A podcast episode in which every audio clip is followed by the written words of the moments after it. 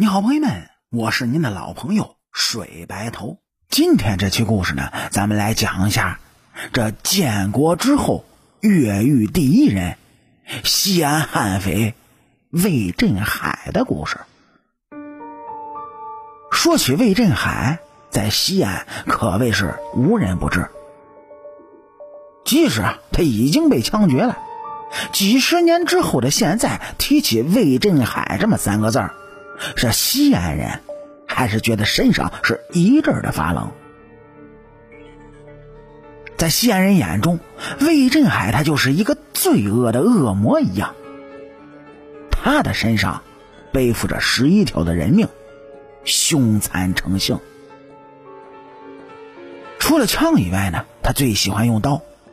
每次杀人不喜欢直中要害，而是喜欢从。腰腹部下手。据统计啊，他最多的时候砍人四十三刀，最少也有二十七刀。杀人之后还喜欢用刀来分尸。震惊西安的幺二二零大案，魏振海团伙曾把三个被害人杀害之后分尸一百三十五块，扔进了井里。魏振海不仅视人命如草芥，即便是对手下，他也是想杀就杀。魏振海的家呢，住在西安的道北，这里啊，由于人口复杂，治安状况一直是不容乐观，小偷啊、诈骗犯啊，那是屡见不鲜。说魏振海小时候就非常的暴虐。十六岁中学的时候，因为逃课时遭学校门卫的阻止，就将门卫砍了七刀，以故意伤害罪入刑，就服刑了五年。一九八五年，这刚出狱，便与人斗殴，将对方是连砍四十三刀，直至刀卷了刃，因其是心狠手辣，道上人称小黑。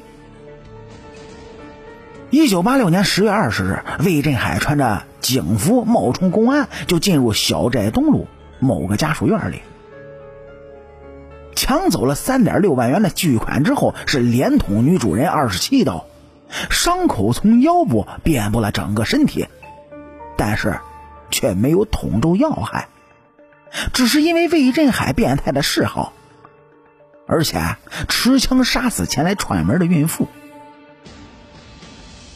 警方在现场捡到一枚小口径弹壳以及留下的一根撬棍，而进一步勘查的时候，竟然没有发现一个指纹，说明罪犯有很强的反侦查能力。作案的时候戴着手套，警方推断这个罪犯肯定不是首犯，一定有着案底。警方展开侦破的同时，魏振海又在西安莲湖区曹家东巷再次发生伤人案，并在逃离时向围追的人群开了枪。而此时，医院里重伤的女主人清醒了。接着，警方是赶回了医院，就询问对受害人案发的过程。这时候，一个人就进入了警察的视线。那就是西安道北有名的老大小黑。据受害人回忆呢，说自己啊开了一个烟摊欠了朋友五千块。这个人呢就是来要账的，真名叫什么不知道，只知道大家都叫他小黑。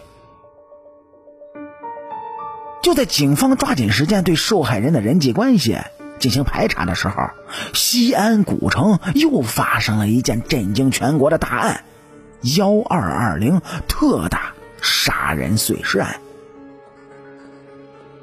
一九八六年的十二月二十号，西安市北郊抗底寨村外，一个村民在清理机井的时候，就发现吊上来的编织袋中有一条泡的肿胀的人腿。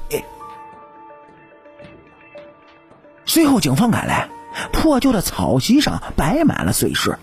大大小小一共有一百三十五块之多。经过鉴定，这是两女一男三人的尸体，初步判定死亡时间是在两个月之前。原来魏振海在小寨东路抢劫后觉得有漏洞，担心给自己线索的陪酒女说漏嘴，以分钱为由就把陪酒女约到主犯张启祥的家中。而途中呢，陪酒女遇到朋友就一起来到家中。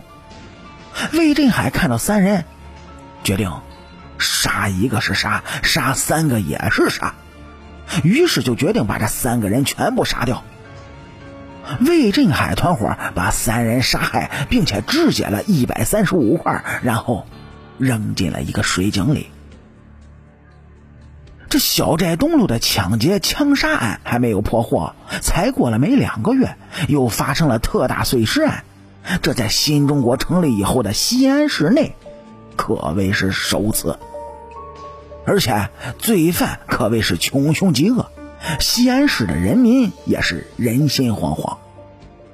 不过不久之后，警方终于得到了一个重要的线索。至于是什么线索，点击咱们右上角订阅的小按钮，来下一期听主播慢慢给您聊。我是您的老朋友水白头，江湖有奇案，下期咱们接着断。